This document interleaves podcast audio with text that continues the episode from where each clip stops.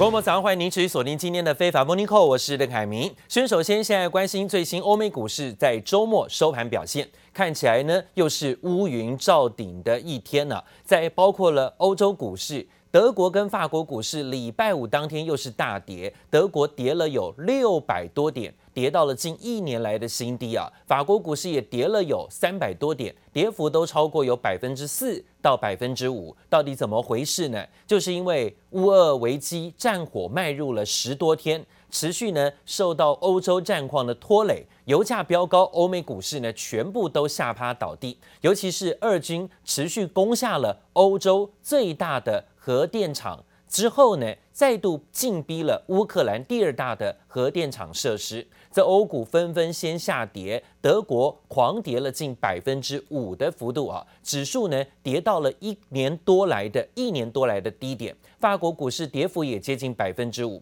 美国股市呢，则看到也都是四大指数全面都是走跌的，费半指数下跌幅度最重，超过百分之二点四，跌了八十多点；而道琼指数下跌一百八十点左右，幅度百分之零点五；纳斯达克指数也跌了超过有百分之一点六六，幅度下跌两百二十四点，收在一万三千三百一十三点 S M P 五百种指数下跌幅度也有百分之零点八。在费半指数的下挫当中，美光的跌幅是最重的啊，跌幅高达有百分之八，这也让呢包括台积电的 ADR 也下挫重跌百分之三点四左右。台积电不止跌，台股恐怕还有持续修正的压力。而最新消息是乌俄第三轮的谈判今天就要登场了。不过啊，华盛顿邮报却报道，欧洲跟美国各国已经悄悄的假设。俄军会胜利啊，甚至开始要评估拟定乌克兰流亡政府的计划。就在这个时候呢，西方国家还在全面的对俄国展开经济制裁的时候，却有美国大型投资银行却建议客户要逢低介入、逢低买进。这一点呢，是遭到了许多的批评。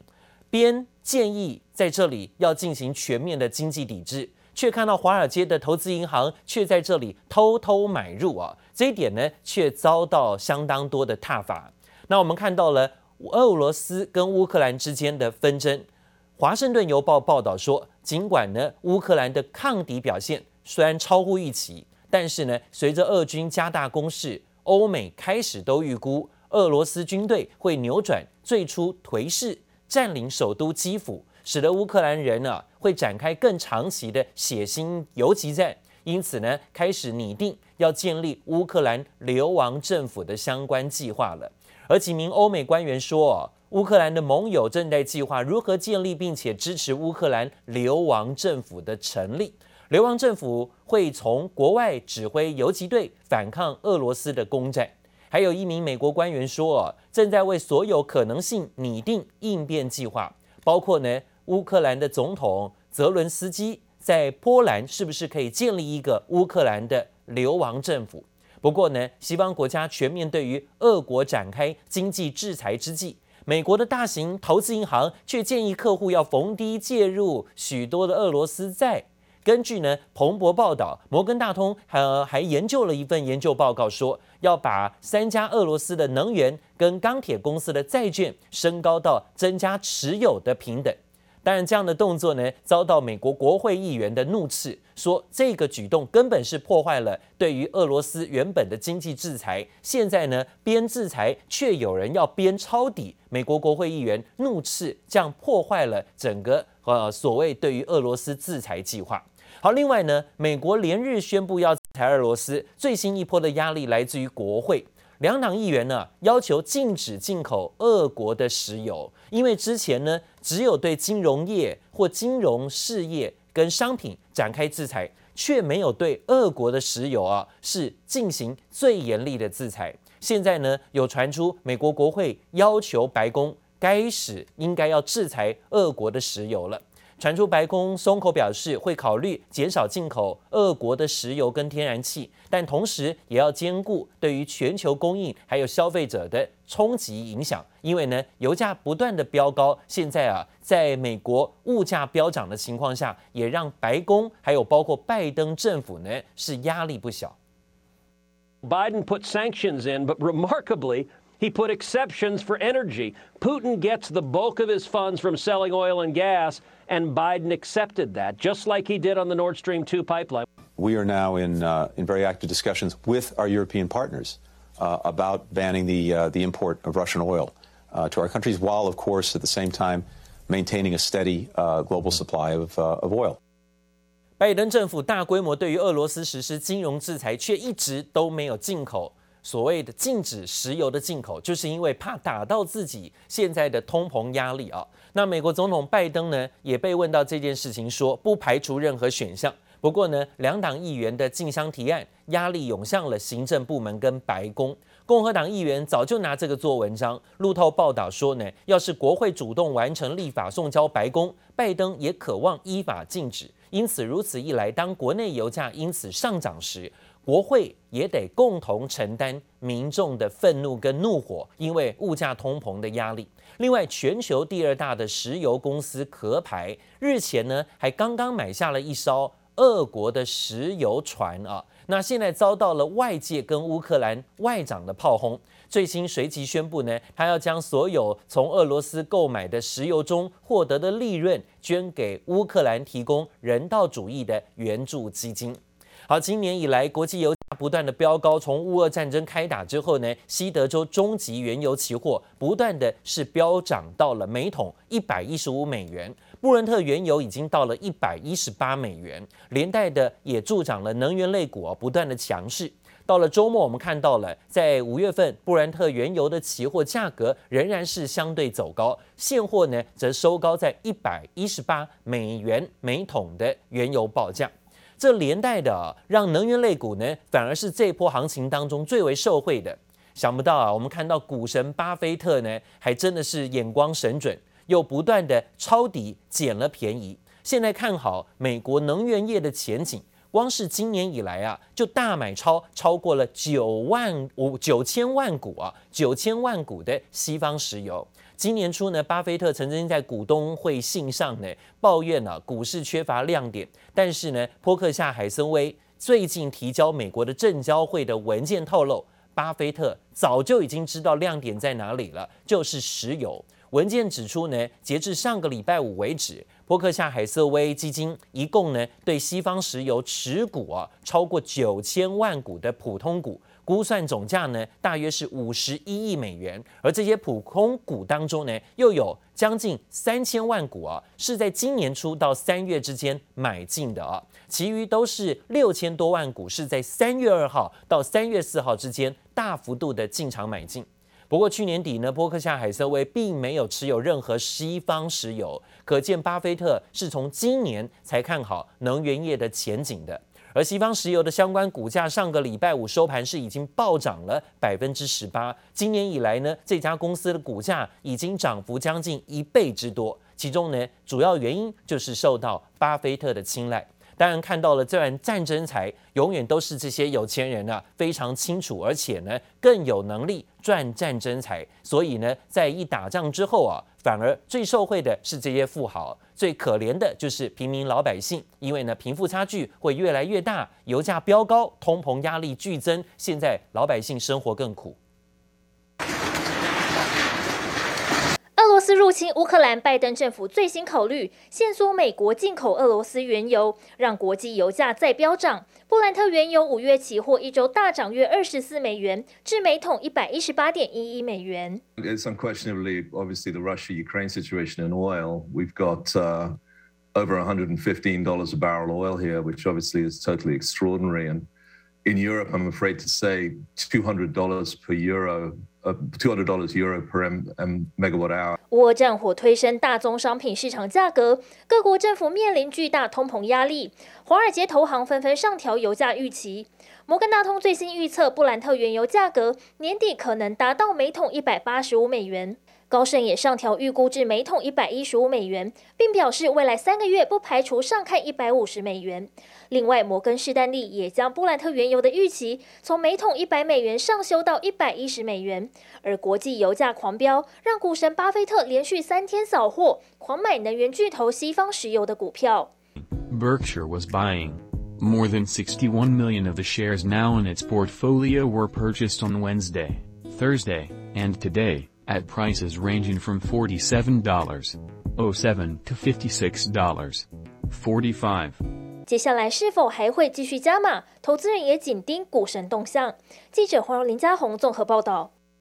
好，我们看到了最新的数字，这个数字呢，的确又让大家哦，真的压力很大。今天俄罗斯入侵乌克兰之后呢，已经是超过了十多天。原本是说呢，俄罗斯本来打算十五天之内就完全的把乌克兰给收起来啊，当然就是呢，到了这个礼拜天，就是昨天了。不过今天还是在他们的时限之内。但是呢，现在还会不会持续续打，还要看。今天是第三轮的谈判，但看看谈判之前这些数字，仍然市场认为谈判应该不乐观了。不然的话呢，油价、黄金的期货报价不会这么的飙高。目前最新的油价飙高，纽约原油期货又飙涨了九块美金，涨幅高达百分之八。布伦特原油期货已经不是刚刚我们看到的一百一十八块了啊，现在是一百二十八块。涨了十八块钱，又继续涨了十八块美金，涨幅高达百分之十六点七。这些都是市场的恐慌指数的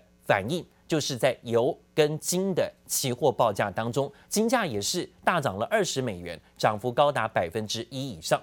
现在国际社会对于俄罗斯的制裁，但是呢，却看到美国有华尔街在做报告说呢，该反而逢低抄底减俄罗斯的债啊。这样的说法虽然遭遇到了市场上的抨击，但是呢，这也变成了现在市场上有可能的新投资方向。现在包括企业为了规避风险而自主制裁动作也是频频，尤其是对俄国的能源，所以导致全球能源市场陷入混乱，才会造成刚刚看到现货油价在涨，期货油价继续涨的情形。高盛今天发了报告说，这场供给干扰对于全球经济造成了震撼，不亚于一九七零年代的石油危机。俄罗斯骤然陷入经济孤立，使得全球能源、金属跟谷物也都顿失一大供应来源。这就是俄罗斯现在的能力，因为它拥有啊重工业、能源、金属跟谷物相当大的重要资源的角色。现在全球已经开发的国家，同时面对的是通膨急升跟能源短缺的危机。现在是双重危机，像彭博商品指数呢，上个礼拜啊就大幅度的上涨，是六年呃六十多年来价格最飙的一周。那国际煤炭价格飙涨了百分之八十，欧洲天然气价格再创新高，布兰特原油价格刚刚看到已经是一百二十八块美金以上，快要一百三十块了。摩根大通说呢，俄罗斯的三分之二出口原油遭到实质禁运。可能使得今年底的油价会冲破一百八十五块美金。经济学者认为，这场能源危机有可能是一九七零年代一样，使得全球再一次陷入停滞型通膨的压力。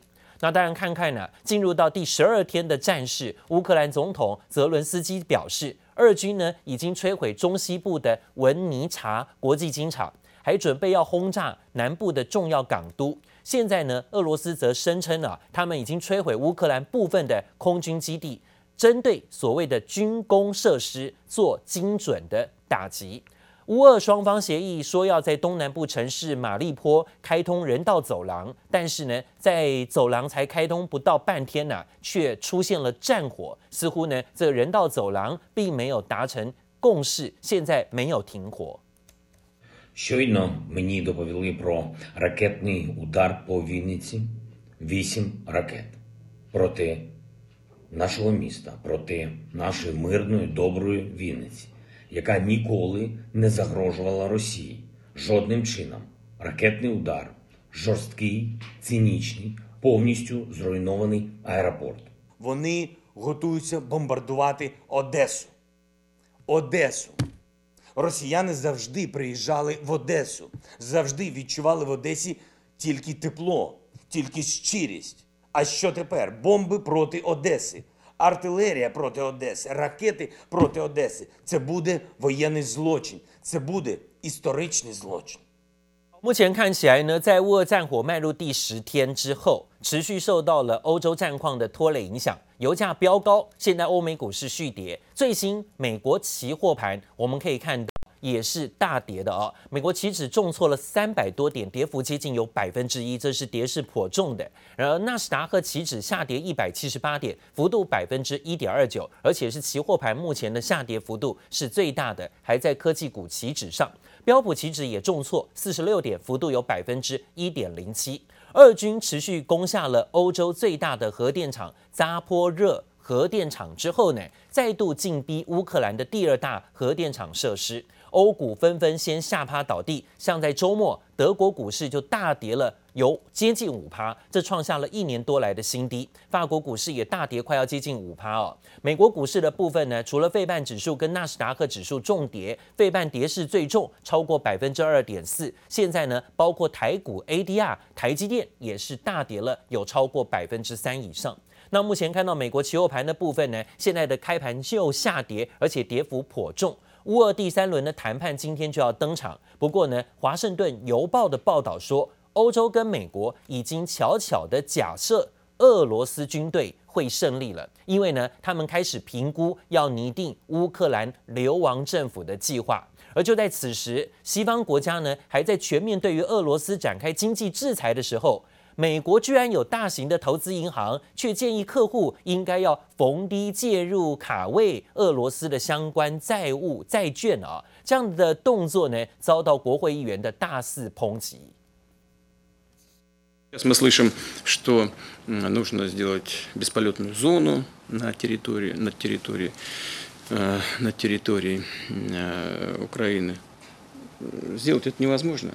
俄罗斯总统普廷五号发表最新谈话，他警告，若任何国家寻求在乌克兰上空设置禁飞区，就视同参战，恐有灾难性后果。更宣称对乌克兰军事设施破坏几乎完成。虽然乌俄稍早达成建立人道走廊的协议，让两座城市遭围困的大批居民撤离与运送物资，而在俄军停火数小时后，俄罗斯国防部表示已恢复在乌克兰境内攻击行动。или продлевать режим тишины, наступательные действия с 18 часов московского времени –开放平民疏散期间，俄方称乌方禁止百姓离城，乌方则宣称俄军持续炮轰，导致人道走廊无法开通，双边平民撤离并未发挥太大效用。目前各地战火延烧，俄军正朝乌克兰南部全国第二大核电厂前进，基辅北部、东北部的哈尔科夫与阿克提卡也是战火猛烈。乌克兰谈判代表表示，第三轮谈判预定七号登场。10 тисяч убитих російських військових. 10 тисяч це страшно. Ми робимо все з нашого боку, щоб домовленість запрацювала. Це одне з головних завдань саме на сьогодні. Подивимось, чи можна піти далі. 而俄罗斯入侵乌克兰，不仅引发欧美政府对俄国实施最严厉制裁，跨国企业也相继响应政府行动。继苹果、Google 等科技巨擘暂停俄国业务来往后，最新加入抵制行列的科技厂还有微软、三星与 PayPal。此外，LVMH、爱马仕等知名精品集团也宣布关闭俄国门市。inwill Samsung Electronics have said on March 5 that shipments to Russia have been suspended due to the current geopolitical development. Samsung is also 路透社报道，乌克兰谈判代表在脸书贴文表示，基辅和莫斯科当局寻求战争结束的谈判预计将在七号恢复举行。在这之前，乌克兰总统泽伦斯基和美国总统拜登的最新谈话，除了商讨对乌克兰的安全与财政支持，也谈到对俄罗斯的持续制裁，尽快阻止侵略。记者综合报道。最新消息，全球股灾在这波的乌俄开战之后呢，的确啊，让大家呢也都面对直接在荷包上的失血压力。那包括了股市，包括了相关的债市，甚至包括投资也踩到地雷的。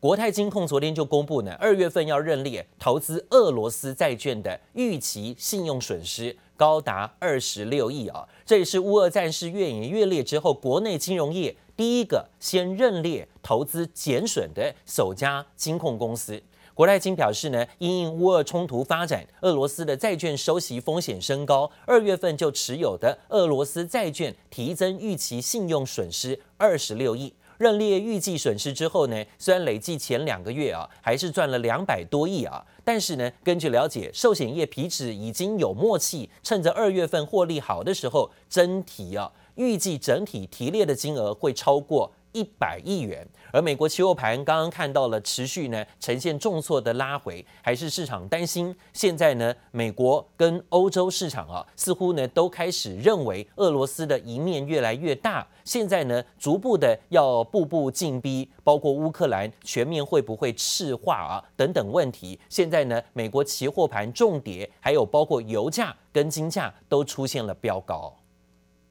乌俄战火延烧到金融市场，国内持有俄罗斯债券的金控中，国泰金以两百八十二亿元位居榜首。但总经理李长庚强调，国泰金在俄罗斯破险部位仅占总部位的百分之零点三，影响不大。也评估过俄罗斯违约风险并不高。那我的看法是，除非真的整个战争恶化到不可收拾，要不然他没有任何理由要 default。因为它 default 之后，基本上它将来在国际金融市场上的筹资，它会非常的困难。至于大家最关心的通膨议题，国泰金内部也做出估算。假设油价年平均一百美元，欧洲通膨将增加百分之零点六，美国则增加零点二个百分点。但如果升至每桶一百二十美元，欧洲通膨增幅就会超过百分之一点二。李长庚点出，油价攀升是否影响联准会收紧货币政策的步伐，是接下来市场的观察焦点。看起来油价失控的机会并不高，也许会短暂的影响，也许多一码少一码，但是整个联总会升息的步调、缩表的步调，倒没有看到它好像有突然间剧烈改变的征兆。面对市场不确定性，金控未雨绸缪，招募人才更要超前部署。国泰金近年大举招募六百多位数位人才，今年更开出三百多个相关职缺。星光金也加入抢人大作战，今年除了要招募四千名新血，星光金控总经理吴心如更点出重点征才方向：从数位 ESG、稽核法尊，呃，还有业务同仁都很多，还有 MA，我们找一些新的想法、新的人。才，然后希望可以增加四千多名的人员来进入星光，懂数位又懂金融的人，这种斜杠的人也会更更需要的。除了关注国际局势对金融市场的冲击，迎接数位金融时代，金控更重视人才培育，才能在瞬息万变的金融市场中站稳脚步。记者周田丽、林秋强台北采访报道。